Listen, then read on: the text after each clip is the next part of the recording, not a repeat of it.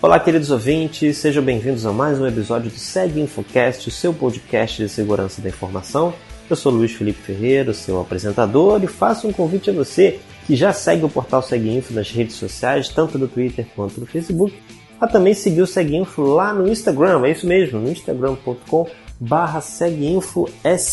Você pode ouvir os episódios do Segue Infocast na sua plataforma favorita, seja no iTunes, no SoundCloud, no próprio site ou então no Spotify. Nós também já estamos no Google Podcasts e em breve também no Deezer. Neste episódio do Segue Infocast, nós vamos apresentar o áudio do webinar Segurança da Informação e Desenvolvimento Seguro na Era de Privacidade de Dados, que foi realizado pela Clave Segurança da Informação em conjunto com a Exim.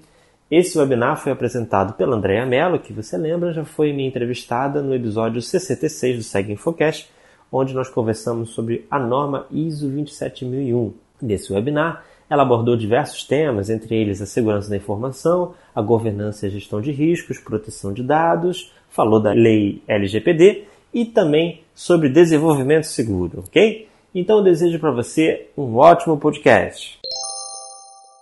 Olá, pessoal, bom dia a todos. Sejam bem-vindos a esse webinar que a Exim proporciona, com a gente podendo falar sobre assuntos que hoje estão tão em evidência, né, como segurança de informação, como LGPD, como GDPR da Europa e a parte de desenvolvimento seguro também. Bom, eu tenho experiência na parte de sistema de gestão, trabalhando com a ISO 27001 há 12 anos, a ISO 20000 também, que eu faço a parte da implementação, sou auditora e instrutora dessas normas, e também a ISO 22301, né? Sou administradora por graduação, com especialização em tecnologia de informação pela FGV, e tenho a parte, sou auditora líder também nessas normas. Então, há 12 anos eu trabalho com implementação, com auditorias, e eu já treinei bastante gente aí no mercado privado e no mercado público. Como também fiz a certificação de várias empresas. E além disso, como sou de Brasília e tenho um relacionamento também com o governo, a parte de regulamentações, sempre discutindo sobre o que, que está a vir, é, o que, que foi sancionado e como será isso no mercado, né? Então, esse acompanhamento junto ao governo eu faço também há bastante tempo. A gente falando um pouquinho da Claves, né? Para quem não conhece a empresa, a Claves já tem 13 anos no mercado, com foco em segurança de informação. A gente tem um portfólio completo nas soluções de segurança, tá? com destaque a parte de teste de invasão, gerenciamento de vulnerabilidades, teste de desempenho, né? E a gente também tem uma área de GRC, que é governança, riscos e compliance, no qual eu faço parte dessa área, com a parte de implementação de toda de compliance vinculada à ISO 27000, LGPD, PCI. Então a gente tem uma área exclusiva para isso no qual nossos produtos, os produtos da Claves são desenvolvidos pela própria Claves. Eles complementam todo esse portfólio, tá? com a parte de gerenciamento de vulnerabilidades e CIEM. A gente tem sócios aí, que é o Fundo Aeroespacial, que compõe a sociedade da Claves, que é o BNDES, o Desenvolve SP, Embraer e FINEP. É, o Fundo Aeroespacial foi muito importante para a Claves, para a gente poder estar investindo cada vez mais na parte de soluções e foi um grande salto para a empresa a gente conseguir esse fundo aeroespacial, esses novos sócios, vamos falar assim. Bom, falando dos produtos estratégicos que a gente tem, né, a gente, na verdade, pelo Ministério da Defesa, nós somos chancelados com produtos estratégicos de defesa, que é o BART, que é o gerenciamento de contínuo de vulnerabilidade, o Octopus, que é a parte de gerenciamento de eventos, que é o CIEM, e o SADI, que é a parte de negação de serviço. Então, todos eles têm é, publicado no Diário Oficial que somos chancelados pelo Ministério da Defesa com produto estratégico de defesa no Brasil. Alguns clientes da Claves, né? Os nossos principais clientes, a gente tem o Banco Central, a gente tem a Elo, tem a Marinha, a Light, então a gente tem aí um grande portfólio de clientes também.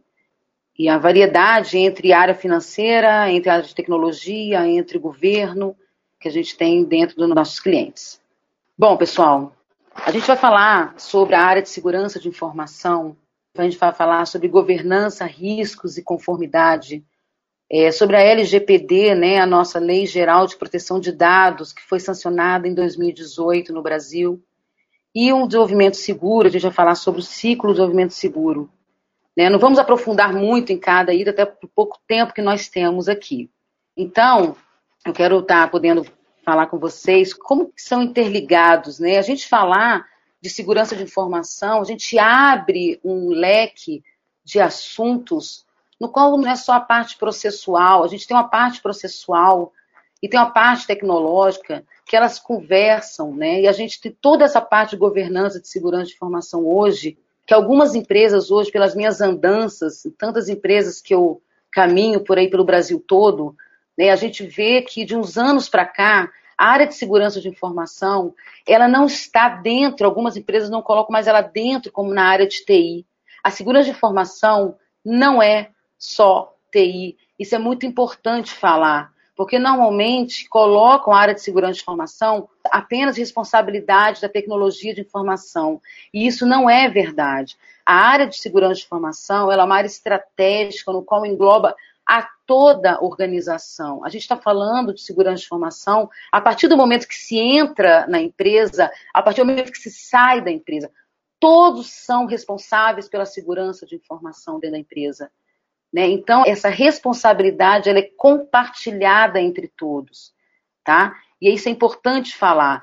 Quando a gente fala de segurança de informação, a gente está falando de governança, a gente está falando de riscos, a gente está falando de conformidade.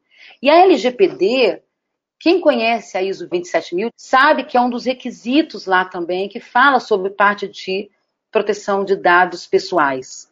Então, ela, na verdade, veio para poder complementar e dar força também à parte de segurança de informação. Mas falando que a lei de proteção de dados pessoais, eu consideraria que ela tem 30% que está dentro do jurídico, 30% da área de tecnologia, e o restante está espalhado entre recursos humanos, financeiros, administrativo. Então, isso tudo é espalhado da empresa.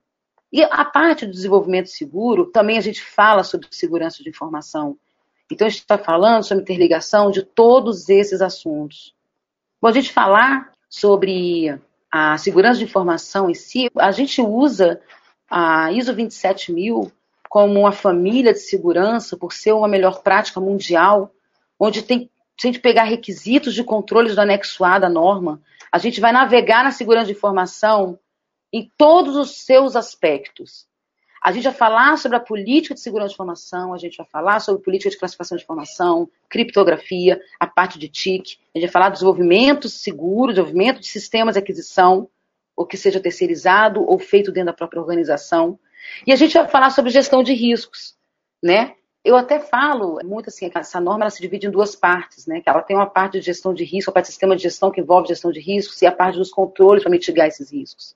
Então, na verdade, quando a gente fala de segurança de informação, a gente tem que proteger os ativos que estão dentro das organizações. E o que, que, são esses ativos, né? Os ativos, para definição da norma, até ativo é tudo que tem valor para a organização.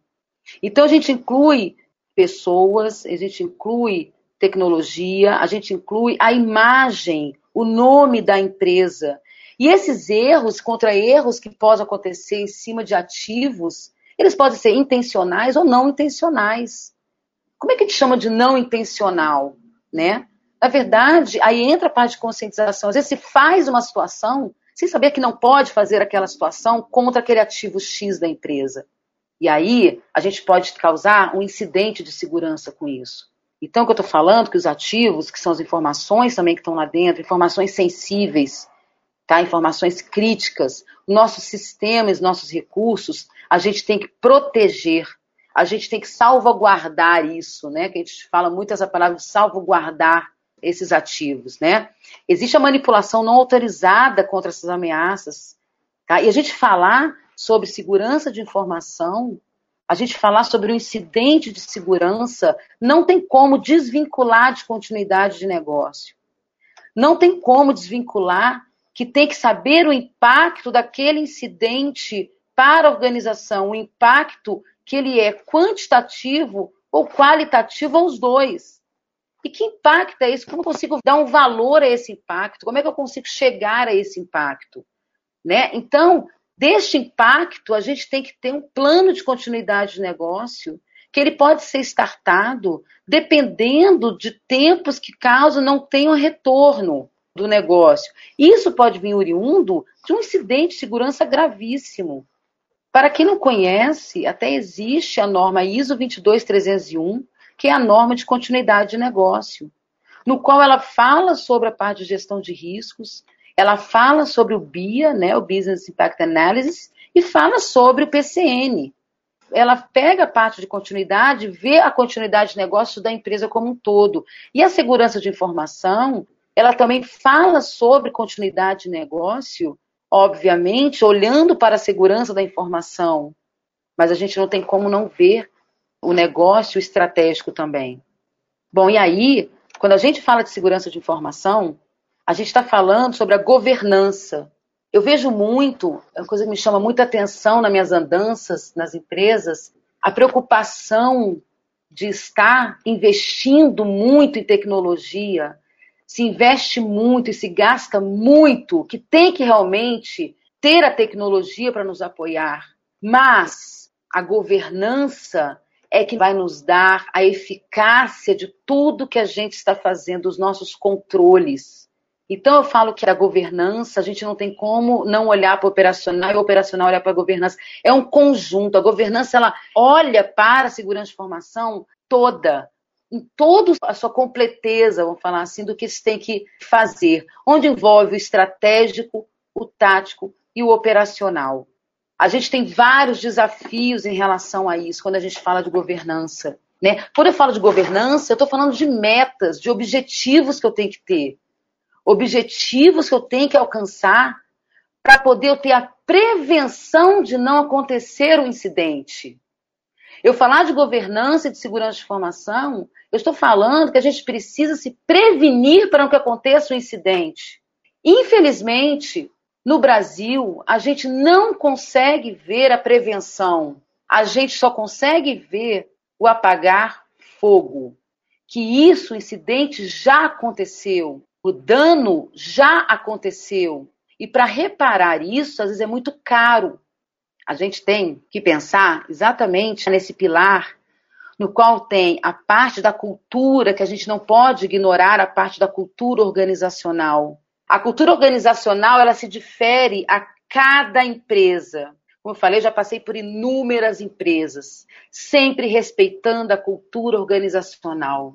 Às vezes até a gente respeita até a cultura do Estado brasileiro, da cultura que é feita. É diferente uma empresa com a visão no Nordeste com a empresa no Sul. São culturas diferentes. As pessoas são diferentes. E isso tem que ser considerado no que a gente vai estar falando sobre governança dentro da empresa. A gente tem que ver a parte do processo, que é o, vamos falar que é o central ali, no qual vai me dar a base para essa governança. Pessoas e tecnologias, como eu falei agora anteriormente, né, a gente consegue, através desse pilar, a gente consegue buscar a eficácia dos nossos objetivos, olhando sempre para a gestão, olhando para a cultura da organização, fazendo um planejamento para a governança e tendo as tecnologias para nos dar suporte e apoio para isso. Esse pilar de governança tem que ser enxergado pela autodireção. Esse pilar tem que ser enxergado para poderes terem o comprometimento, e eu falo agora até o linguajar das ISOs que mudou agora, o engajamento deles. E o engajamento dos colaboradores, de estarem comprometidos, colocando aquilo ali no seu dia a dia. Não ficar apagando fogo, e sim olhando para a prevenção e conseguindo ter a governança como seu pilar. Bom, a gente falar sobre governança e falar sobre segurança de informação, a gente está falando sobre gestão de riscos também. É, mais uma vez, quem já me viu em treinamentos, quem já me viu em palestras, e eu falo muito isso. Uma gestão de riscos, ela tem que deixar sangrar. Sangrar que eu digo é mostrar os verdadeiros riscos que a empresa tem mostrar as verdadeiras vulnerabilidades que nós temos dentro, obviamente, do seu contexto, no contexto que a organização vive. É diferente um contexto organizacional privado para um contexto organizacional governamental. São riscos diferentes. Cada empresa tem seus riscos de acordo com o mercado que atua, de acordo com seu objetivo, com a sua missão, esses contextos internos e externos se diferem, mas nós precisamos enxergar os riscos como eles têm que ser enxergados. Não adianta fazer uma gestão de riscos para colocar a poeira debaixo do tapete. É uma das coisas mais importantes. A gente está vivendo num momento no mundo que nós precisamos enxergar nossos riscos. As ameaças aumentam os riscos, são explorados pela vulnerabilidade. Eu tenho valores de ativos, valores que eu digo são quantitativos ou qualitativos, que esses valores aumentam os meus riscos, têm impactos que são mensurados para poder saber como eu vou atuar de acordo com os meus riscos. A gente determina pelo impacto como vai atuar de acordo com os riscos. E eu vou ter que controlar, eu vou me proteger contra essas ameaças, eu vou reduzir o meu risco através dos controles. E aí a gente tem os requisitos de proteção. Para a segurança de informação, a gente tem uma a biblioteca da 27000, que o anexo A da norma 27001, da 27002, ela nos dá já controles para mitigação desses riscos. Óbvio que tem riscos que vão ser aceitáveis, porque o impacto às vezes é muito baixo e às vezes o investimento não vale a pena. Mas existem riscos que a alta direção não quer tratar e acaba aceitando. Porém, quem tem que aceitar estes riscos é a autodireção, porque caso ocorra algum incidente no qual foi sinalizado na gestão de riscos, quem aceitou foi a autodireção. Então, aceitar riscos é totalmente aceitável, assim. Porém, cuidado em aceitar riscos. Aceitar riscos exige responsabilidades. Eu falo muito, a pessoa da segurança de informação acaba, né, é, absorvendo algumas, entre aspas, culpas de incidentes que aconteceram, porque os riscos foram aceitados. Eles foram aceitáveis por alguns. Esses riscos, eles precisam ser mapeados, avaliados, analisados e verificar quais vão ser aceitáveis ou não. Que fique muito claro, aceitar riscos tem que ter responsabilidades. Como eu falei para vocês, a análise preventiva, ela é o fundamental. Ela é o foco da segurança de informação a gente se prevenir, a gente enxergar os riscos, as vulnerabilidades que são que estão hoje no nosso ambiente, ambiente que eu falo negócio, não só voltado para tecnologia, é extremamente importante. A conformidade, aceitar sem questionar, né? Isso é muito perigoso. Esse é um problema que a gente pode ter, a gente aceitar um risco sem questionar ele. Será que realmente é aceitável? Nós temos desafios internos também, o contexto interno que a organização ela vive né? Nós temos investimento e custo envolvido em tudo isso, tá? Isso é importante mostrar o que, que está sendo investido e o que, que a gente pode ter perdas aqui. Temos agora a legislação né, que foi sancionada em 2018 e ela está já em vigor. A gente agora tem essas conformidades, essas leis, e estão vindo mais regulamentações sobre segurança de informação. Vão surgir mais regulamentações que vão vir da presidência, possivelmente tá? E as evidências contínuas disso, dessas conformidades. A gente fala da LGPD, as obrigações, só armazenar o necessário que a gente tem de, de dados pessoais, que, que é necessário realmente para executar aquele trabalho? Vai ter que ter o consentimento para isso? Vai ter que pedir autorizações? Né? Vai ser um ambiente controlado agora sobre a questão da proteção de dados pessoais. As empresas hoje no Brasil, elas utilizam os dados pessoais para poder estar rodando o serviço ou estar colocando produtos, oferecendo serviços e produtos de uma forma totalmente sem controle hoje no Brasil.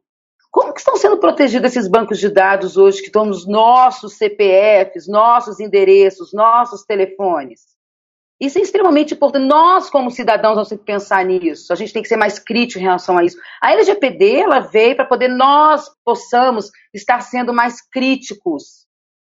É atender a vontade do cliente. Eu vou falar, eu não me sinto confortável em dar meu CPF para poder comprar na farmácia em dinheiro.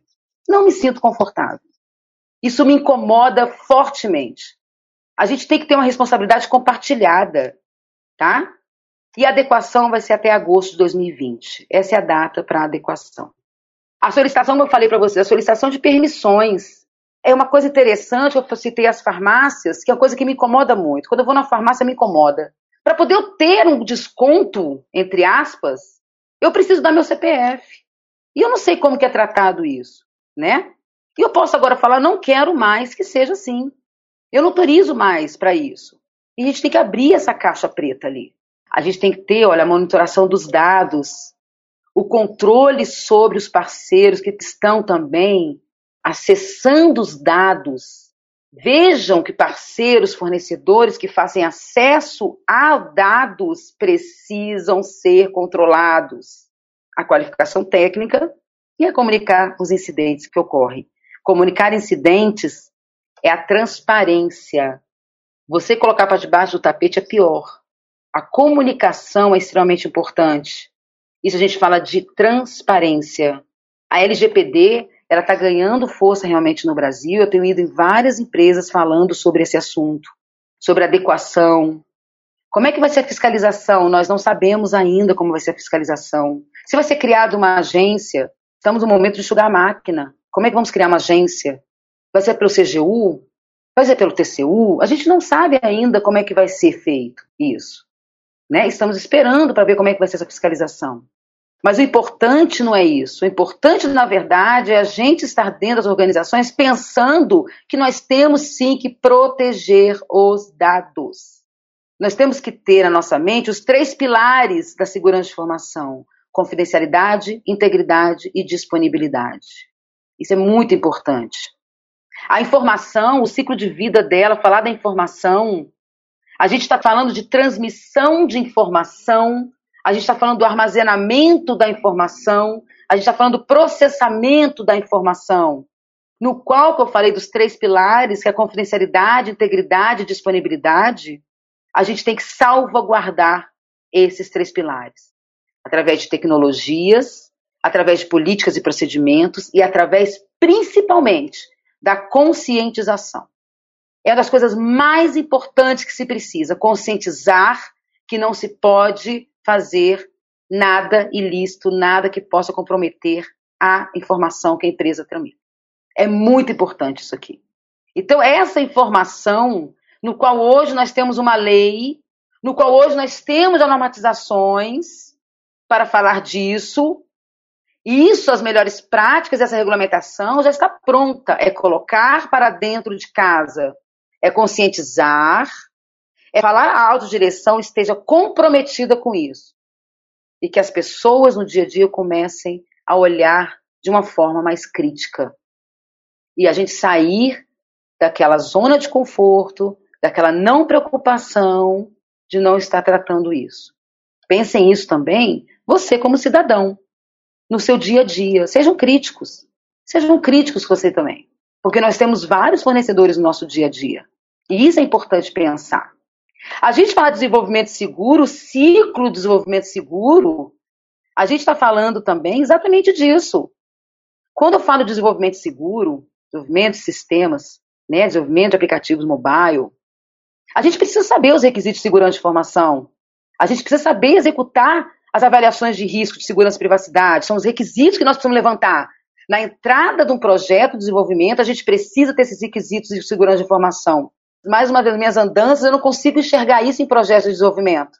Quais são os requisitos de segurança de informação?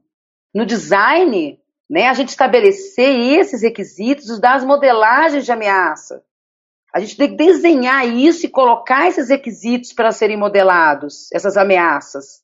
A implementação, né, que é a referência de codificação, execução da análise estática, quer dizer, a gente vai implementar o que foi planejado o que foi feito de requisitos.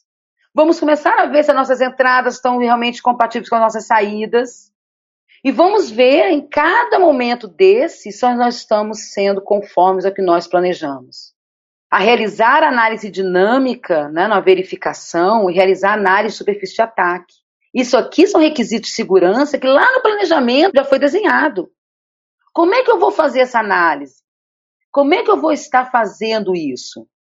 Aí vamos criar um plano de resposta a incidente, realizar uma revisão final. Então, os passos de desenvolvimento seguro, ele tem que estar tá passo a passo, vendo os requisitos de segurança de informação e estar tá executando para ver se realmente foi implementado com eficácia. Para a gente não ter problemas na hora do desenvolvimento, na hora da saída, para ter que retornar ou ter algum tipo de incidente lá na frente. Esses é, são os pontos que nós temos que prestar atenção.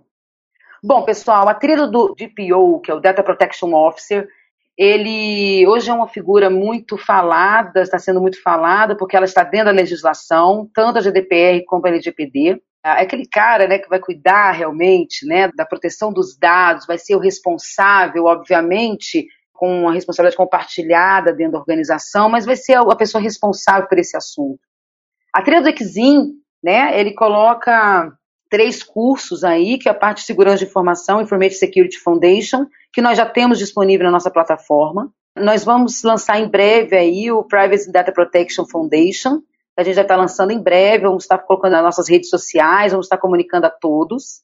E depois da trilha vem o Privacy Data Protection Practitioner, né, que aí sim, na hora que você faz esses três cursos, você tem o certificado de DPO. Eu acho que tem muita gente já indo para esse caminho e buscando essas certificações. Nós temos hoje nossos cursos de é, EAD, né, nossos cursos online, no qual temos hoje dois cursos do Exim, que estamos dando aí 25% para as pessoas até o dia 5 de abril na inscrição, usando esse código. Né? Além disso, nós temos também nossa academia com outros cursos, todos voltados também para segurança de informação. Aproveitem, façam cursos, se capacitem, eu acho que são assuntos que hoje vão crescer cada vez mais e aproveitem esse desconto de 25% que nós estamos dando. A parte da do Information Security Manager, ele fala sobre a 27001, obviamente a 27002, né? E a parte do Security Programming é exatamente a parte do ciclo de desenvolvimento, onde fala a parte de segurança de informação dentro do ciclo de desenvolvimento seguro. É isso que são os focos desse curso. Opa, maravilha pessoal, esse foi mais um episódio de Seg Infocast. Para você que ficou interessado nessa super promoção da Academia Claves, entra lá no site seguinfo.com.br para saber todas as informações sobre essa promoção que tem tempo limitado, hein? E entra lá então no seguinfo.com.br. É isso aí pessoal, esse foi mais um episódio do Seg Infocast, o seu podcast de segurança da informação. Eu fico por aqui, Luiz Felipe Ferreira. Até a próxima, um abraço, tchau, tchau.